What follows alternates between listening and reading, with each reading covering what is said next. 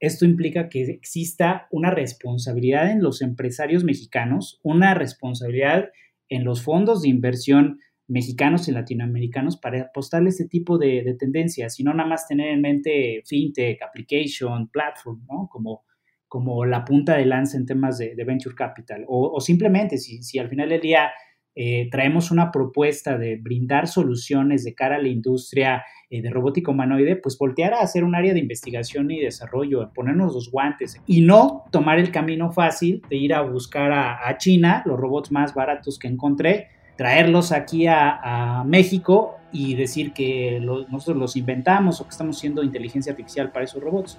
Porque ese tipo de, de, empresas, ese tipo de consultoras lo que quieren es dinero gratis. Entonces, están mermando el potencial, la oportunidad que nosotros tenemos como país de ser una potencia en robótica humanoide, pero no solo el lado de investigación, sino también en la parte de comercialización. Bienvenidos todos a Contexto Futurismo, en donde conversamos con fundadores de la región para entender su visión, explorar su industria y analizar esas tecnologías que van a transformar el presente. Yo soy su anfitrión, Víctor Cortés, y esto es the future.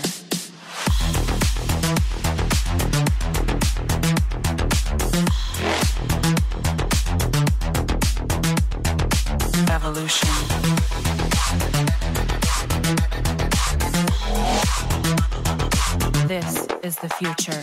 El día de hoy nos acompaña un emprendedor mexicano con ambiciones de amplias proporciones. Habiendo trabajado en diversos titanes tecnológicos como HP, Tata e IBM, Aldo Luébano es actualmente co-founder y CEO de Rumibot, una de las pocas startups operando dentro de la industria de robotics y hardware en Latinoamérica. Aldo, si tuvieras que definir Rumibot en un tweet, ¿cómo lo harías? Como una compañía disruptiva que desarrolla soluciones de inteligencia artificial y robótico humanoide. Buenísimo.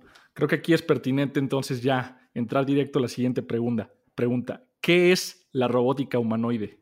Es muy buena pregunta. Bueno, como tú sabes, Víctor, la, robótica es una ciencia que busca la automatización de ciertas tareas y procesos que nosotros tenemos en la sociedad, que las organizaciones eh, utilizan justamente para eficientar el tiempo de estos procesos y el valor que tienen eh, de cara a su operación.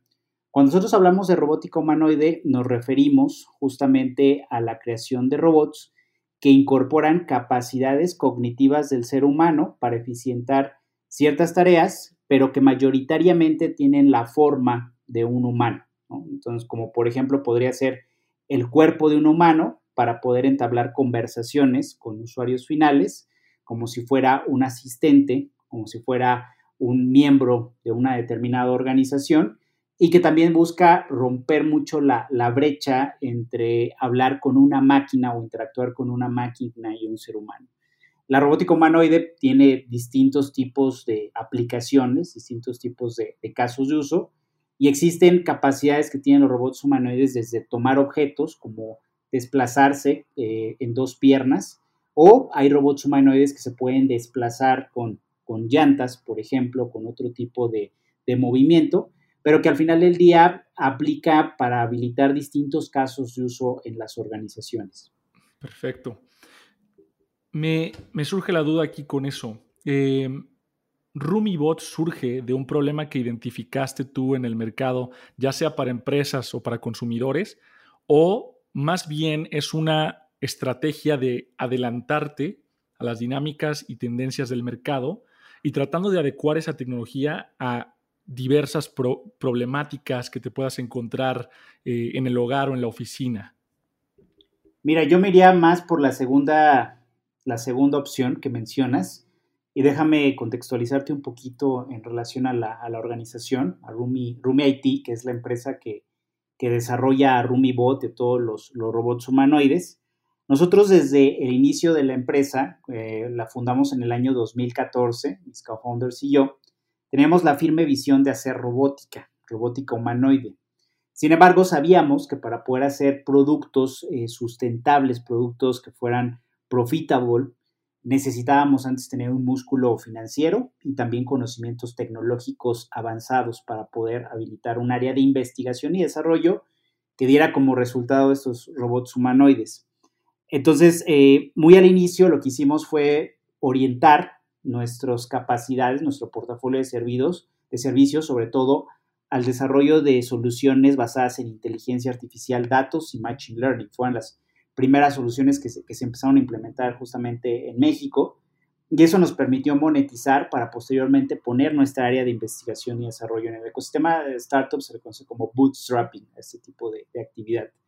Eh, pero más allá de nosotros tener identificada una, una determinada necesidad, queríamos hacer robótica humanoide porque teníamos identificada una tendencia, una tendencia que inclusive Garner había identificado a, la mitad de, la década pasada, con la intención de, que muchas industrias iban a adoptar la robótica humanoide para solventar distintos casos de uso.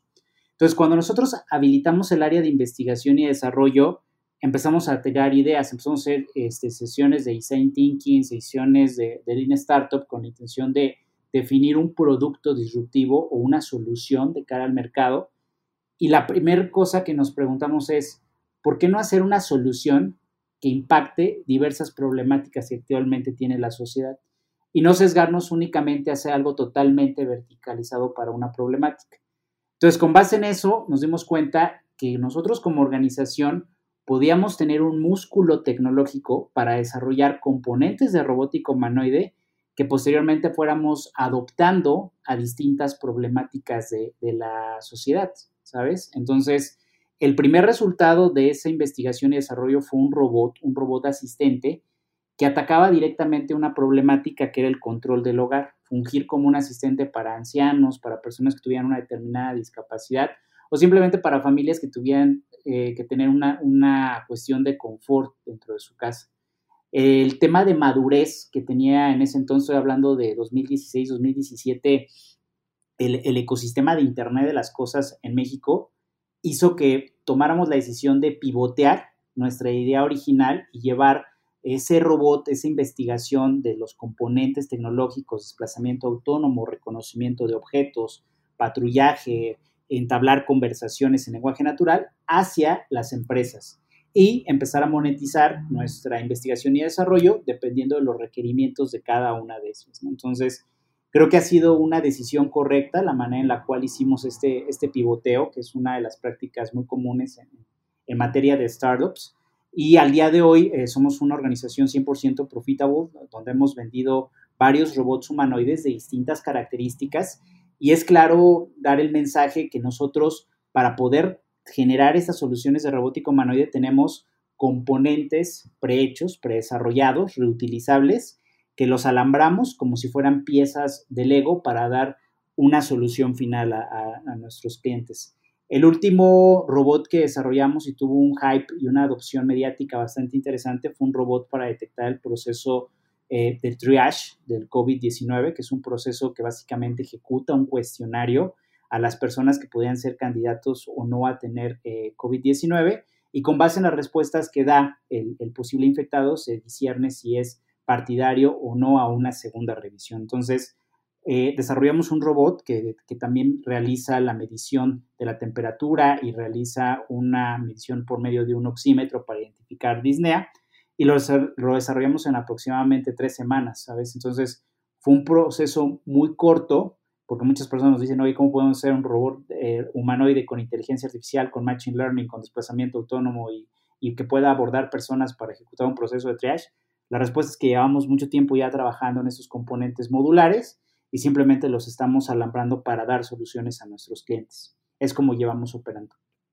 Justo, y de hecho ese tema del nuevo modelo que desarrollaron frente al COVID-19 eh, es algo que vamos a platicar más adelante, pero antes de pasar a ese tema, platícame un poco sobre el, mercado y este, este pivote que hicieron. Si bien se enfocaban al mercado de consumidores y ahorita están más bien eh, volteando a ver el B2B, ¿no? las empresas grandes.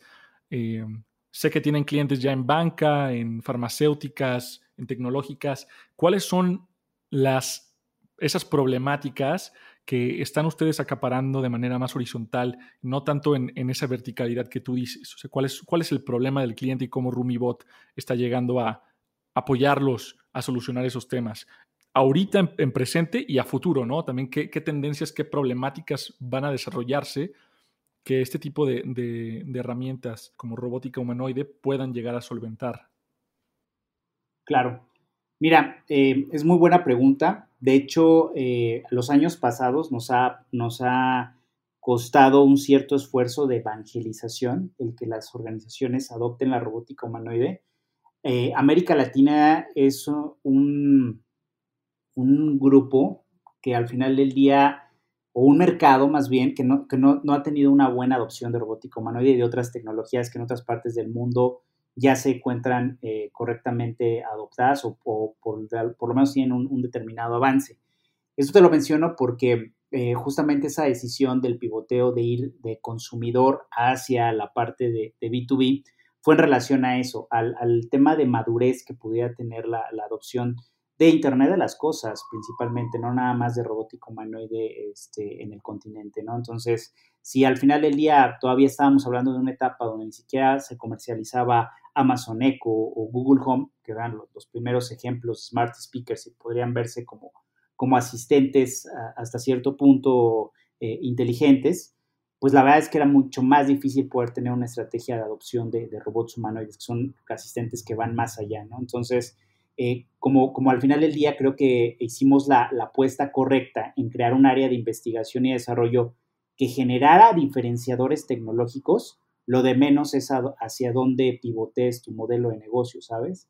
Entonces, al hacer ese pivote, fuimos directamente a las empresas a solventar necesidades que estas empresas eh, pudieran estar presentando. y, complementando ya sobre la siguiente pregunta que me haces, eh, más allá de, focalizarnos en un tema de, las verticales o, las problemáticas que pueden enfrentar cada segmento del mercado, yo te voy a decir que vemos tres, grandes rubros, tres grandes rubros, tres, eh, soluciones que se le tienen que dar a las empresas que son eh, cross-industry. La primera de ellas son los robots sociales, o sea, las organizaciones tienen ahorita una dependencia por eficientar sus servicios de cara a los usuarios en el face-to-face de atención. Hay muchos esfuerzos en temas de transformación digital por habilitar canales digitales, por habilitar chatbots, por habilitar aplicaciones móviles, por temas de contactless y demás. Sin embargo, eh, ¿qué pasa con la sociedad cuando tiene que presentarse a una sucursal bancaria, cuando tiene que presentarse a un centro comercial, cuando tiene que presentarse a un centro de información o a la mejor o va a un hotel de vacaciones y tiene que hospedar? tiene que haber de todas maneras un servicio. Un servicio que debe de estar fortalecido por una experiencia omnicanal. ¿Y a qué me refiero con experiencia omnicanal? El usuario puede iniciar un trámite de algún servicio desde su portal web de la empresa o desde su página eh, fanpage de Facebook y continuar ese trámite a lo mejor en la aplicación móvil y culminar el trámite cuando se presente en el face to face de atención, ¿sabes? Entonces, los robots sociales toman una importancia en este punto. De hecho, otro concepto en el cual se les nombra son los Artificial Intelligence Mobile Kiosks, que son eh, kioscos con inteligencia artificial conversacional que tienen la capacidad de desplazarse y poder eh, hacer un approach hacia las personas que se encuentran en, el, face-to-face de, atención, en el front desk de las organizaciones. Entonces, eh, esa, esa, arquitectura de, robots va a ser muy, muy popular en el, corto, en el corto plazo, ¿no? Y que es como una evolución de los kioscos. Por ejemplo, por ponerte un, ejemplo claro, al día de hoy, desde que yo me presento al, cine, pues es difícil que compre un boleto en, el, en la taquilla, ¿no? Normalmente o lo traemos desde la aplicación móvil o vamos directamente al kiosco y ahí pasamos nuestra tarjeta de, de débito o crédito. Entonces, los kioscos han sido una tecnología que poco a poco se está adoptando.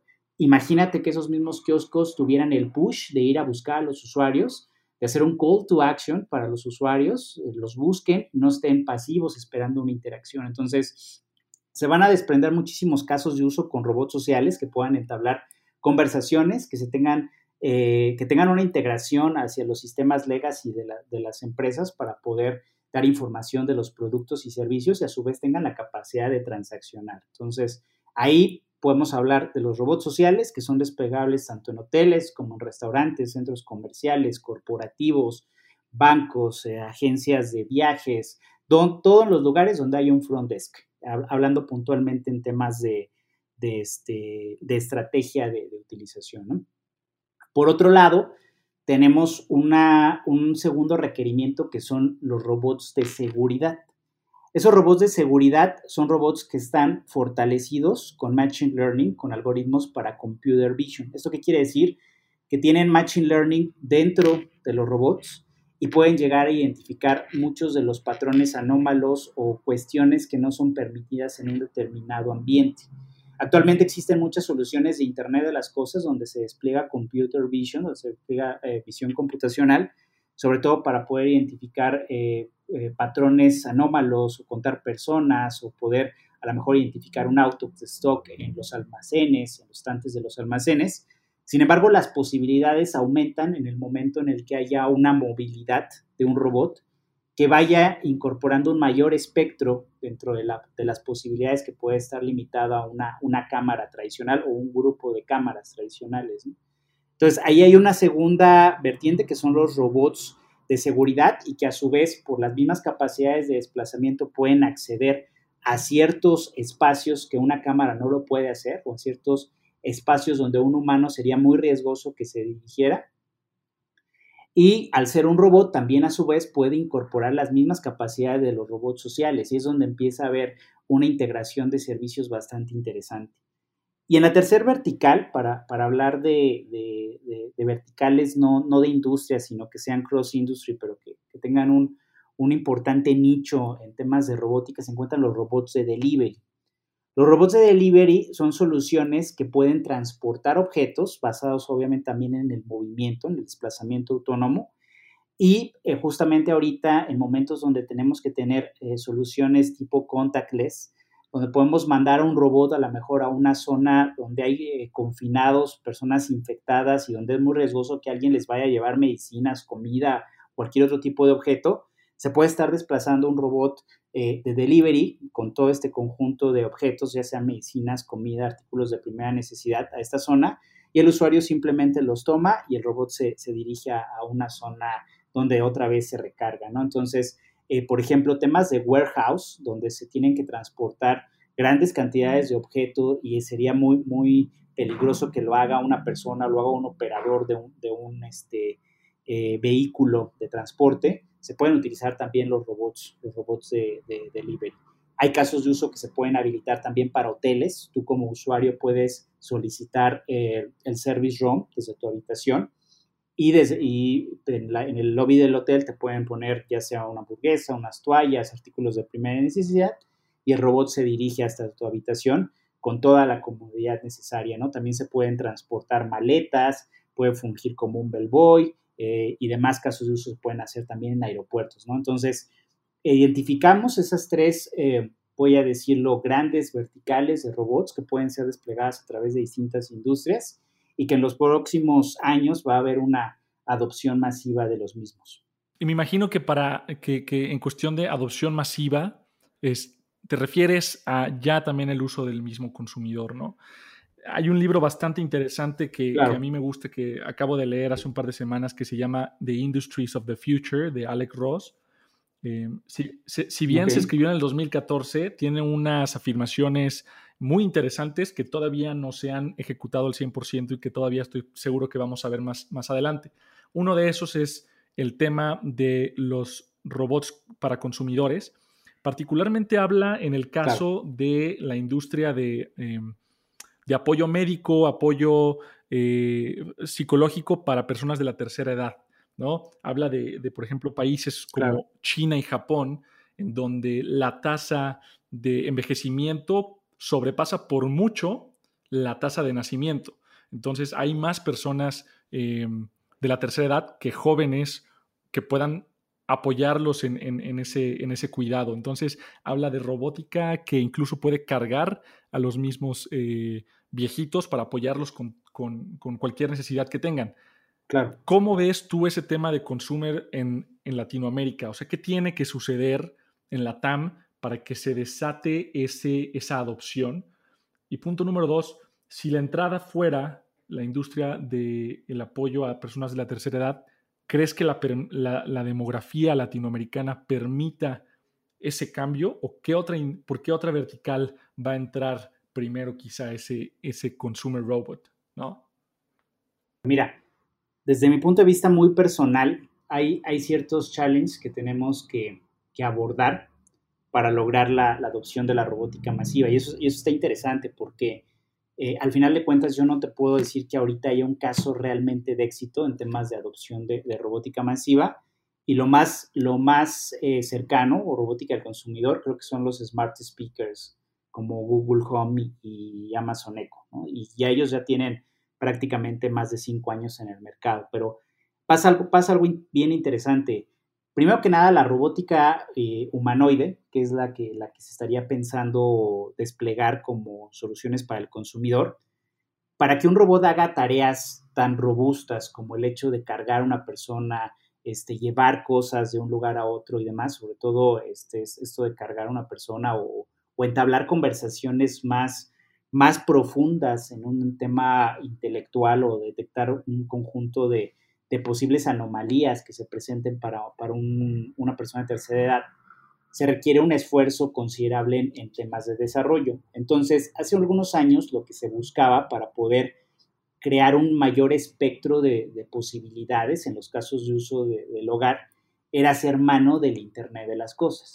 Entonces, los robots humanoides tenían la, lógica de decir, a ver, tú vas a fungir como un asistente, vas a tener capacidades de desplazamiento, a lo mejor sí para traer, llevar ciertos objetos, pero si en determinado momento un adulto mayor quería pedir una ambulancia o quería este, eh, pedir la comida al súper o pedir este, artículos de primera necesidad al súper o comida al restaurante o, apagar las luces o cerrar las persianas o todo este tipo de, de cuestiones que se detonan como servicios, eh, se hacía uso del Internet de las Cosas o de servicios de API, lo que se conoce como API Economy.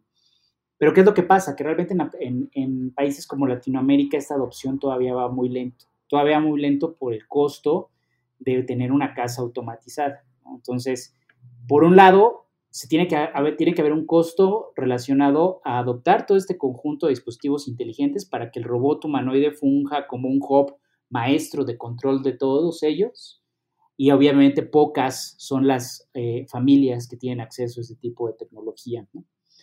Y, por el, y por el otro lado, en la, en, la, en la, otra vertiente, pues se podrían incorporar todas estas capacidades en un robot humanoide. Pues la respuesta es sí, podría haber un robot que, que fuera directamente, tomara una puerta, la abriera o directamente apretara el, el, botón de la televisión o, des, o descolgara un teléfono hiciera una llamada al hospital. O sea, sí se podría hacer pero el costo de esos robots sería carísimo, ¿no? Sería, sería muy, muy, muy alto, ¿no? De hecho, investigaciones de, de este tipo de robots como el robot eh, Atlas de, Boston Dynamics o, el Walker de Ubitech, son robots que todavía siguen en una etapa de investigación y desarrollo y su, y su costo es este, de millones de dólares, ¿sabes? Entonces, pues difícilmente pueden llegar a, ese, a esa magnitud a las casas al consumidor. Hay, un, un punto interesante que hace unos años, cuando nosotros estuvimos eh, haciendo la investigación y el desarrollo y pivoteando mucho el modelo de negocio de cara al hogar, claro que es clave para los robots de consumidores de que se puedan desplazar en un determinado ambiente ¿no? y que no choquen. Porque por un lado, pues está el costo de los sensores que tenga el robot, pero aún así, pues se pueden encontrar a 20 mil tipos de muebles que existen en tu casa que hacen que, que choque. Al día de hoy, la tecnología de LiDAR, de, movimiento autónomo basado en LiDAR es una tecnología que ha bajado bastante su costo. Entonces, creo que por ahí pudiera haber un primer eh, punto de, adopción de esta tecnología, debido a que LiDAR, que, habilita un concepto que se le llama SLAM, eh, eh, Simultaneous Localization and Autonomous Movement, que es la base para que los robots se puedan estar desplazando autónomamente, al, reducir el costo de los lidars se pueden estar este, habilitando este tipo de soluciones. Y por ahí hay otros esfuerzos basados en movimiento autónomo geoespacial que dejan de utilizar la tecnología del LiDAR como tal y utilizan más capacidades de software, de visión computacional y, de ometría basada en software, que a su vez permiten habilitar este tipo de, de, casos de uso de movimiento autónomo a mucho menor costo, ¿no? Entonces, este, creo que por ahí va, a ir el tema. Yo creo que los robots eh, humanoides que se adopten para consumidor primero que nada deben de tener las capacidades de desplazamiento autónomo sumamente refinadas, cosa que actualmente solamente se le pueden otorgar a, clientes de, de, B2B, pero conforme se vaya haciendo una mayor adopción de este tipo de tecnologías, seguro van a haber primeros escenarios donde considero que, los primeros casos de uso ya como tal de robótica humanoide serían para, para poder transportar objetos a adultos mayores. Coincido contigo en que eh, uno de los principales drivers en la adopción de esta tecnología serían los adultos mayores que fungieran como, como asistentes para ellos y otro pudiera ser también el tema de smart home, de casas inteligentes por un tema de lujo, que tengan su casa plenamente automatizada y que también busquen un tema de confort teniendo un asistente físico. Entonces, ahí va a haber un nicho importante donde se empiecen a adoptar este tipo de tecnologías y bueno, esa es, prácticamente la, visión que, tengo en mente. Y sumado a eso, eh, más allá de, un punto de, entrada de los robots de consumidor, creo que también un, driver interesante es de que eh, primero tenemos que hacer que los robots estén entre nosotros. O sea, creo que ese es el primer paso, que sea común ver a un robot, que sea común ver a un robot en la calle, en el banco, en un centro comercial, este, llevándote comida, a lo mejor en un restaurante. Creo que es el, primer paso para que nosotros demos entonces pie a una adopción masiva del lado del consumidor, porque eso es algo que, actualmente no ocurre, ¿no? Hay un, hay un robot siempre en un ambiente muy controlado, pero ese robot pues sirve para sacar selfies y demás, pero es, es importante que, que por eso antes se encuentre el robot ya de cara a los servicios del consumidor de usuario final, aunque la monetización se haga vía una empresa, para que, para que entonces también nosotros como sociedad estemos abiertos a ese tipo de, adopción de robots. Hay muchos esfuerzos de robots de consumidor, pero que la realidad, bajo mi punto de vista, se quedan más del lado de un juguete o un gadget que no aporte el valor necesario para estar intrínseco en nuestras vidas. Sí, y ahorita que mencionas eso, justo antes de, esa entrevista estuve viendo un par de videos. Eh, me pareció muy interesante cómo en un par de entrevistas tuyas eh, era totalmente shocking, no era realmente eh, sorprendente para los entrevistadores ver cómo funcionaba, funcionaba RumiBot. Entonces, creo que el primer paso, como bien mencionas, es, eso, ¿no? El, que sea una cosa común eh, para que la adopción sea mucho más fluida. pero algo que, que, he notado, y de hecho también platicando con un par de founders que se están desarrollando en la industria de la realidad virtual, la realidad aumentada, encuentro una correlación o más bien una similitud que es el costo. Es uno de los factores por los cuales no se ha dado eh, o no se ha catalizado la industria como podría haberlo hecho. ¿no? Lo mismo con los headsets de, de AR, que todavía son costosos. Entonces, algo que me interesa es, ¿cómo ves tú ese, ese tema más a mediano o largo plazo? Porque si bien el costo, por ejemplo, de semiconductores o de ciertos otros componentes va a la baja, mientras que el poder de, procesamiento computacional va incrementando, así como el costo del software, ¿no? A veces el, el, open source también, código abierto, nos permite reducir costos. ¿Cómo ves tú esa parte de la industria a largo plazo? ¿Qué es la parte más cara de los robots? ¿Es el, es el software? ¿Es el hardware? ¿O qué es lo que tiene que suceder en la cadena de valor para que sea más económico para una familia poder tener un robot en casa? No, definitivamente el hardware, definitivamente el hardware. Como te, como te mencionaba, el, componente más, más importante para poder hacer un, robot humanoide, independientemente de las funciones que tenga, desde mi punto de vista, y justamente regresando a las tres verticales que te mencionaba, todas tienen que tener movimiento autónomo. Y ese movimiento autónomo implica que el robot puede ir de un punto a otro conscientemente, pueda patrullar y puede evadir obstáculos. Entonces, eh, para lograr esa tarea, actualmente lo que se utiliza es, justamente el sensor LiDAR. Es un sensor similar al que muchos coches autónomos utilizan actualmente. Y lo que hace este sensor es de que tira un conjunto de, de haces en 360 grados, haces de luz en 360 grados láser, y permite traquear todos los, objetos que se encuentran alrededor, ¿no?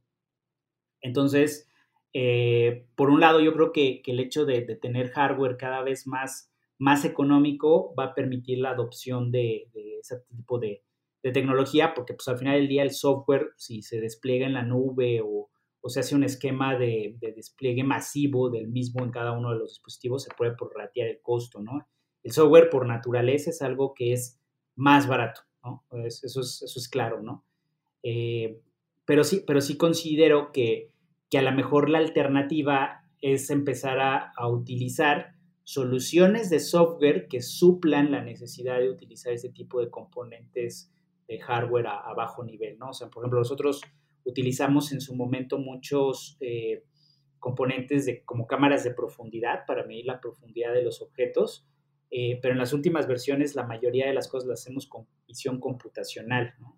ya son algoritmos abiertos con frameworks como, como TensorFlow, como Keras, el mismo OpenBeam de Intel, ¿no? Entonces, eh, a medida que, que, ese software empiece a ser más robusto, pues la discusión solamente va a ser en capacidad de cómputo y, capacidad de cómputo que pueda soportar el, software necesario para, para, abaratar costos.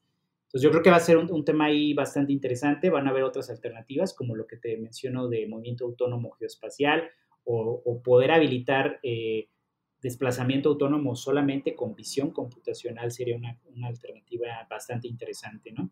Actualmente tenemos esquemas de, de arquitectura donde se puede desplegar eh, Machine Learning directamente on Edge dentro de los robots o entre dispositivos IoT que permiten justamente eso, ¿no? O sea, quitar un poquito de la dependencia hacia Internet, hacia cloud, eh, aunque siempre estarían ahí disponibles como un backend, pero que permiten habilitar un, sinfín de casos de uso bien interesantes. Ahora, que también otro, otro fenómeno interesante en esto para la adopción de, de consumidor Fíjate, China, China tiene una característica, ¿no? Y en alguna ocasión hablando con una de las empresas más, más fondeadas en temas de, Venture Capital China, me decían ellos que, les hacía la pregunta muy directa, ¿no? Y les decía, oye, pero ¿por qué no han tenido una adopción en, en Estados Unidos? ¿Qué pasa? O sea, ¿qué los detiene? Si, me hablas de tantos casos de éxito en, en, este, en China, tantos robots vendidos y demás, ¿qué pasa en, en Estados Unidos? ¿Por qué no, no hay tanto despliegue de robots humanoides? creo que es un fenómeno que también pasa a nivel de, México, porque tenemos mucho de la cultura estadounidense. Y, es, y me decía algo muy cierto, me decía, mira, lo que pasa es que el perfil del consumidor estadounidense quiere tener un producto terminado. Y nosotros en China estamos hasta cierto punto conscientes de las limitantes que puede tener la tecnología hasta cierto tiempo. Sabemos que va a evolucionar y el consumidor está consciente de que va a tener cierto conjunto de, de fallas posibles, no va a ser un producto 100% terminado. Entonces, eso, eso es bien interesante porque al día de hoy, si tú hablas con una, bocina de, Amazon o en su momento mucho la utilización de Siri, fallaba muchísimo, ¿no? Pero era, pero una tecnología que, hasta cierto punto la, aceptamos y el mismo usuario aprende a cómo decirle las, las, cosas, los comandos a, la máquina para que ésta pueda entender y se pueda ejecutar la acción.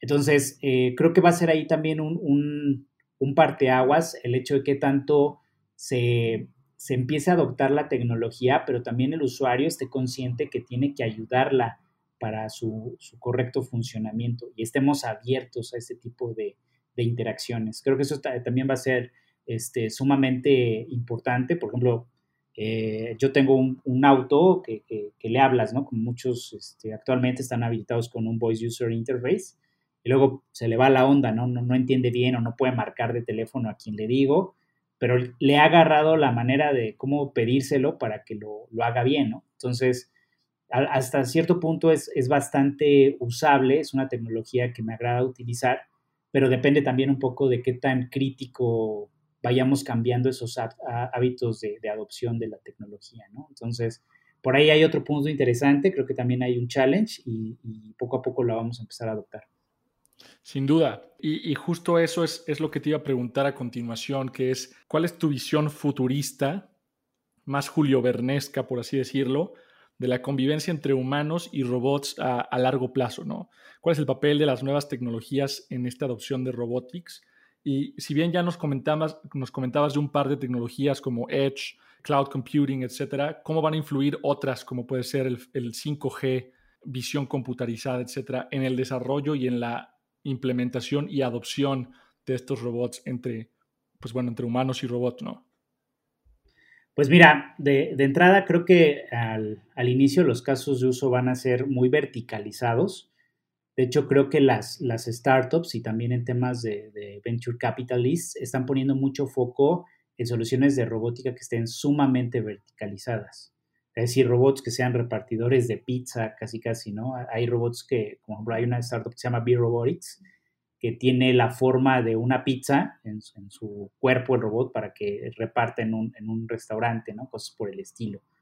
Eh, yo en lo personal creo que la evolución se va a dar en que un tipo de robot pueda hacer distintos tipos de actividades y dependiendo de un entrenamiento se, se comporte de una manera para solventar casos de uso o de otra manera para solventar otro tipo de casos de uso. Creo que ahí va a ser un punto interesante en la evolución de lo que se está haciendo ahora.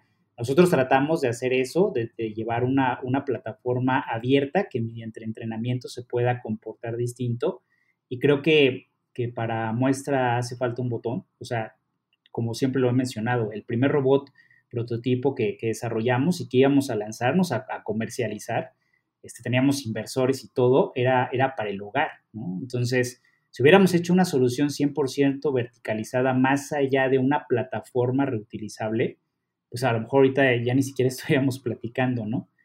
Eh, creo, que, creo que es ahí un poco la parte interesante, o sea, que pensemos más en soluciones que puedan estarse desplegando para solventar distintos casos de uso a través de distintas industrias.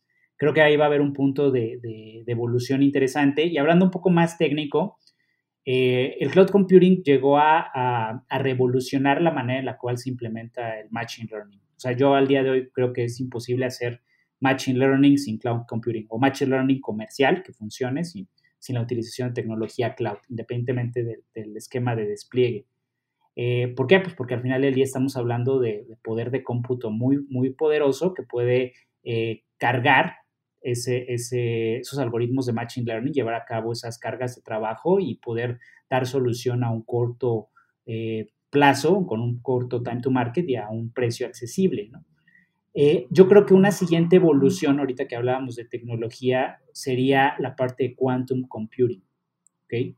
Al día de hoy se están habilitando muchos servicios en la nube también de quantum computing, que al final del día lo que buscan es tener un super procesamiento, ¿no? que algoritmos que llevaban a lo mejor horas de, procesamiento se puedan hacer en cuestión de, segundos o milisegundos. Eso es lo que lo que está poniendo sobre la mesa el quantum computing. Entonces, creo que para fines de, inteligencia artificial y de, machine learning o reinforcement learning, lo que queremos este, profundizar, el, el quantum computing va a ser un excelente driver para poder materializar algoritmos mucho más rápidos y que por ende los robots puedan hacer muchas actividades en, un corto plazo o, al mismo tiempo. Fíjate, algo que nos pasa a nosotros o uno de los challenges que, que más hemos, que hemos enfrentado es de que tenemos que, al ser, un, al ser un robot, no estamos hablando de un dispositivo de IoT, que normalmente tiene que hacer una única tarea en cuanto a procesamiento de cómputo en, ese, en un determinado momento, sino que tenemos que hacer varias, tenemos que tener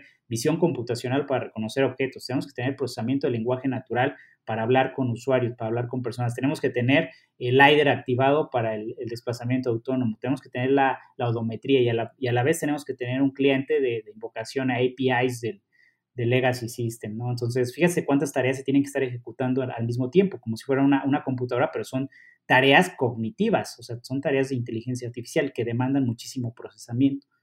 Entonces, imagínate que tengamos un runtime que permita que todas esas tareas se ejecuten sumamente rápido o de manera muy eficiente. Entonces, creo que el quantum computing va a ser un excelente mecanismo que sumado a la parte de inteligencia artificial va a poder permitir correr algoritmos de manera mucho más eficiente, utilizando capacidades de datos eh, desorbitantes y por ende poco a poco vamos a hacer que los robots sean más inteligentes. Buenísimo, y dándole un poco seguimiento a ese tema, eh, pero ya abordándolo de un lado más político-social, ¿cómo ves tú el futuro regulatorio de la industria? Eh, algo que platicábamos con, con, Leo Prieto de Odd Industries en otro episodio es que justamente algo que hacen ellos en Odd Industries es trabajar con visión computarizada, pero esos datos no los, no los traducen en biométricos, es decir, que ellos observan objetos, pero no personas. Eh, y que para ellos es muy importante ese, esa creación o desarrollo de la ética mientras simultáneamente se está desarrollando la tecnología. Yo quiero saber eh, cómo ves tú el desarrollo de la regulación de robotics y de inteligencia artificial eh, simultáneo a ese desarrollo de la tecnología. O sea, ¿qué tanto tiempo debe pasar para que empecemos a ver ya quizá unas políticas regulatorias más constrictivas, ¿no? Ya, ya un poco más al estilo Latinoamérica, en donde se empiezan a involucrar más, como lo está pasando en, cuestiones de fintech, como está pasando en, este, en, otros temas que ya tienen más adopción. ¿Cómo ves tú ese tema? No, definitivamente tiene que ocurrir, ¿no? Yo creo que aquí va a haber un tema político bien interesante, porque cada vez de que hay un hype tecnológico, que justamente, qué bueno que haces el, foco hacia fintech, pues evidentemente creo que va a haber tanto tanto stakeholders bien intencionados como gente oportunista que va a buscar tratar algo, sacar algo, sacar algo de la, de la del governance, ¿no? del, gobierno de ese tipo de tecnología, ¿no? Entonces, este, definitivamente va a ser algo que va a pasar. Sin embargo, te diría que todavía no creo que haya eh, un boom de necesidades operacionales o casos de uso de robótica, sobre todo de robótica eh, de robótica más allá de que de, inteligencia artificial que obliguen a tener a, lo mejor un, constraint de una regulación. Eh, yo creo que va a pasar y, en corto plazo eso es cuestión de que los primeros esfuerzos empiecen a hacer. De hecho, en materias de regulación sí hay, sí hay este, ciertos escritos promulgados para, para, gobernar el tema de inteligencia artificial por, el gobierno mexicano, ¿no? Eso, eso existe actualmente. En alguna ocasión estaba platicando con unos amigos que justamente al, salir la ley FinTech, dijimos, bueno, pues vamos a hacer la, ley de, Artificial Intelligence como, como pioneros, ¿no? Eh, bueno, la verdad es que no hemos profundizado en el tema por tantas cosas que traemos, ¿verdad? Pero, pero definitivamente va a pasar. Eh, hay esfuerzos bastante interesantes de, instituciones privadas para empezar a hacer un, governance del tema de implementación de inteligencia artificial y en, en el, y en el corto plazo creo que va a estar muy pegado al cumplimiento de las tres leyes de la robótica, ¿no? Me decías un poquito el tema de, Julio Verne, o sea, ¿qué, tienes en mente? ¿Cuál es, ¿Qué es lo que estás eh, visualizando? Yo creo que en su momento sí tiene que haber un governance, eh, sobre todo del lado de los robots humanoides, porque al día de hoy tú puedes hacer un algoritmo Machine Learning para que, una, para que un robot ataque a una persona, le dispare, ¿no? O, le haga daño. O sea, eso, eso técnicamente sí se puede hacer. Entonces, creo que la, creo que la regulación tiene que ir en dos sentidos. Uno, en materia de modelo de negocio y en materia de economics, eh, eso tiene que, surgir definitivamente para que haya un, unas reglas del juego estándar para que todos podamos estar dentro de este ecosistema y no, no haya este, cuestiones de que se quieran pasar de, de listos unos con otros. Y por el otro lado, debe de haber también una regulación a nivel tecnológico de lo que ocurre en los robots, ¿no? O sea, que, que a lo mejor existan agentes, que, existan firmwares que, impidan que se desplieguen cierto tipo de, algoritmos de machine learning entre los robots humanoides para hacer daño. Otra, otra parte importante que creo que va a tener la, regulación en materia de inteligencia artificial es el tema del empleo. Eh, ¿Qué tanto un robot puede suplir el empleo de un profesionista, el empleo de, un técnico, el empleo eh, mecánico que realiza una persona, ¿no? O, o si se despliega una solución de inteligencia artificial, cómo debe de impactar positivamente a la sociedad y, qué tanto se debe de medir eso. Creo que también ahí debe de haber algo, algo importante. Yo considero que, justamente también la adopción de tecnología extranjera, pues es algo muy atractivo a lo mejor para, Asia, para los chinos, pero directamente está impactando a, la mano de obra mexicana, ¿no? Entonces, Creo que por ahí debería de haber ciertos incentivos, cierta legislación, que a lo mejor si tú vas a desplegar una solución de inteligencia artificial de robótico humanoide, debe ser local, ¿no? Que genere empleo indirectamente, pero que genere empleo por ahí. Y a su vez, como te decía, del lado tecnológico, que también haya un tema de, eh, de regulación, pero directamente sobre el firmware que tengan cada uno de los robots para evitar cualquier tipo de, de daño o ataque que, que pueda estar este, existiendo eh, justamente ahí por los, este, por los robots humanoides. De hecho, las leyes de Isaac Asimov han, regido mucho la mentalidad de todas las personas que, nos dedicamos a, la robótica humanoide y justamente también existe otro referente bastante importante en temas de, robótica humanoide que es Mark Tilden. Entonces, él hace una, una diferenciación de, la de las, leyes, las tres leyes de robótica de, Isaac Asimov.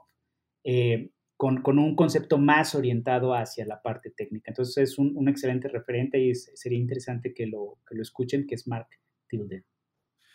Perfecto, pues para, apuntarlo en las notas y, echarnos un clavado más adelante a la audiencia también creo que le va a ser de bastante utilidad. Eh, y, y, sí, definitivamente como bien mencionas, creo que cuando platicas con una persona sobre el tema de la inteligencia artificial y sobre todo cuando le pones la forma humana a un robot, ¿no? Esta, esta cuestión más psicológica que es como estar viendo ya a, una contraparte similar a ti. Eh, creo que eso puede generar tres escenarios. Están las personas que son totalmente utópicas, eh, las personas que son apocalípticas en ciertas cuestiones ya más extremas, ¿no? El, hecho de que este, los robots puedan alzarse en armas o lo que tú quieras. Y por último, los que más bien están preocupados por cuestiones más sociales, como puede ser este, cuestiones laborales, empleo, economía, etc. Entonces, yo creo que ahorita es el momento para, para decir los, los buenos, ¿no? las personas que realmente apuestan por la inteligencia artificial para fines eh, positivos, eh, debería ser ahora cuando, cuando entren en esta industria. ¿Tú qué les dirías a esas personas que se están adentrando? ¿Por qué apostarle a la robótica hoy en día? ¿Y por qué apostarle a la robótica desde aquí, ¿no? desde, desde Latinoamérica, desde México? ¿Qué oportunidades existen aquí eh, que podemos ofrecer tanto a la región como al mundo? Claro, es, es muy buena, muy buena aproximación. Mira, de entrada, lo que yo te digo es de que la, adopción de robótica es algo que va a ocurrir, ¿no? O sea, se requiere tener robots humanoides para solventar eh, distintos casos de uso y robots no humanoides. Es, es una excelente herramienta que va a potencializarnos a nosotros como sociedad. Yo creo que más bien la pregunta es si esa tecnología va a venir de otra parte del mundo o si va a venir local. Eso creo que es la, la verdadera pregunta. Y yo lo que te diría ahí es que nosotros, al ser un país tercermundista, tenemos que ver áreas de oportunidad para crecer y que en el mediano plazo nosotros podamos ser una potencia y, cambiar ese estatus que tenemos para mejorar nuestras condiciones laborales, nuestro nivel de vida, evitar el tema de pobreza que existe. ¿Por qué te menciono eso? Eh, yo creo que México tiene los factores claves para poder ser una potencia en robótica. Primer, el primer factor es, nosotros somos una, eh, una potencia en la investigación de robótica humanoide. Constantemente la UNAM, constantemente el Politécnico, la Universidad de La Salle ganan torneos de Robocop a nivel mundial.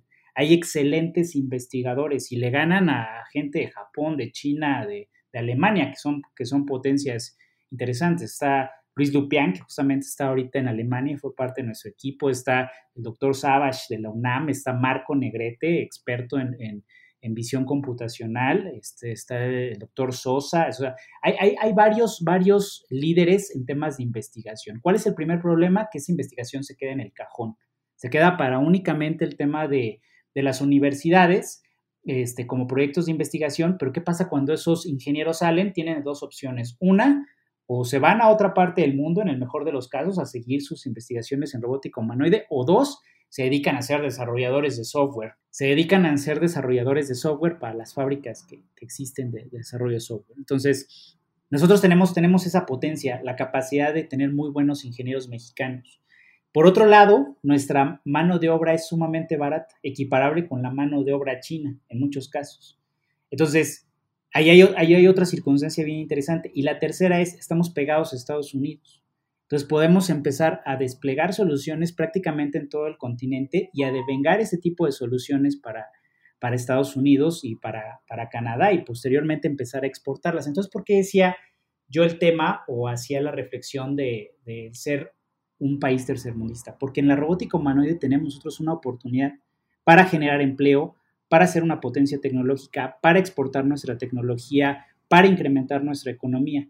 Sin embargo, esto implica que exista una responsabilidad en los empresarios mexicanos, una responsabilidad en los fondos de inversión mexicanos y latinoamericanos para apostarle este tipo de, tendencias y no nada más tener en mente fintech, application, platform, ¿no? Como, como la punta de lanza en temas de, venture capital. O, simplemente, si, si, al final del día eh, traemos una propuesta de brindar soluciones de cara a la industria eh, de robótica humanoide, pues voltear a hacer un área de investigación y desarrollo, ponernos los guantes, en contratar ingenieros de la UNAM, en contratar ingenieros del Politécnico, empezar a hacer ese músculo de desarrollo de robótica y no tomar el camino fácil de ir a buscar a, China los robots más baratos que encontré, traerlos aquí a, México y decir que nosotros los inventamos o que estamos haciendo inteligencia artificial para esos robots. Porque ese tipo de, de, empresas, ese tipo de consultoras lo que quieren es dinero gratis. Entonces, están mermando el potencial, la oportunidad que nosotros tenemos como país de ser una potencia en robótica humanoide, pero no solo el lado de investigación, sino también en la parte de comercialización. Entonces, ahí creo que está una, una buena reflexión y justamente le comentaba a uno de nuestros clientes que me decía, es que llegaron una, una consultora de, de, TI a venderme un robot humanoide. Y hay varias, ¿eh? varias que están haciendo esta práctica.